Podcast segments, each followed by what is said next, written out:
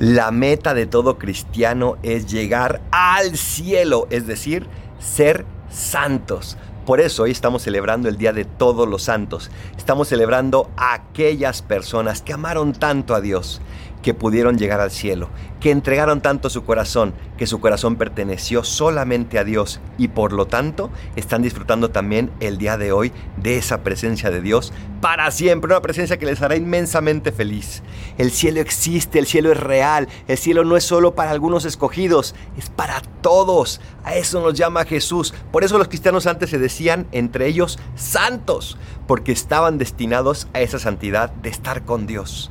¿Qué vas a hacer el día de hoy para amar más a Dios y para amar más a los demás? Porque Dios te llama a ese cielo que convivirá con todos los santos. Soy el Paradolfo, recen por mí, yo rezo por ustedes. Bendiciones.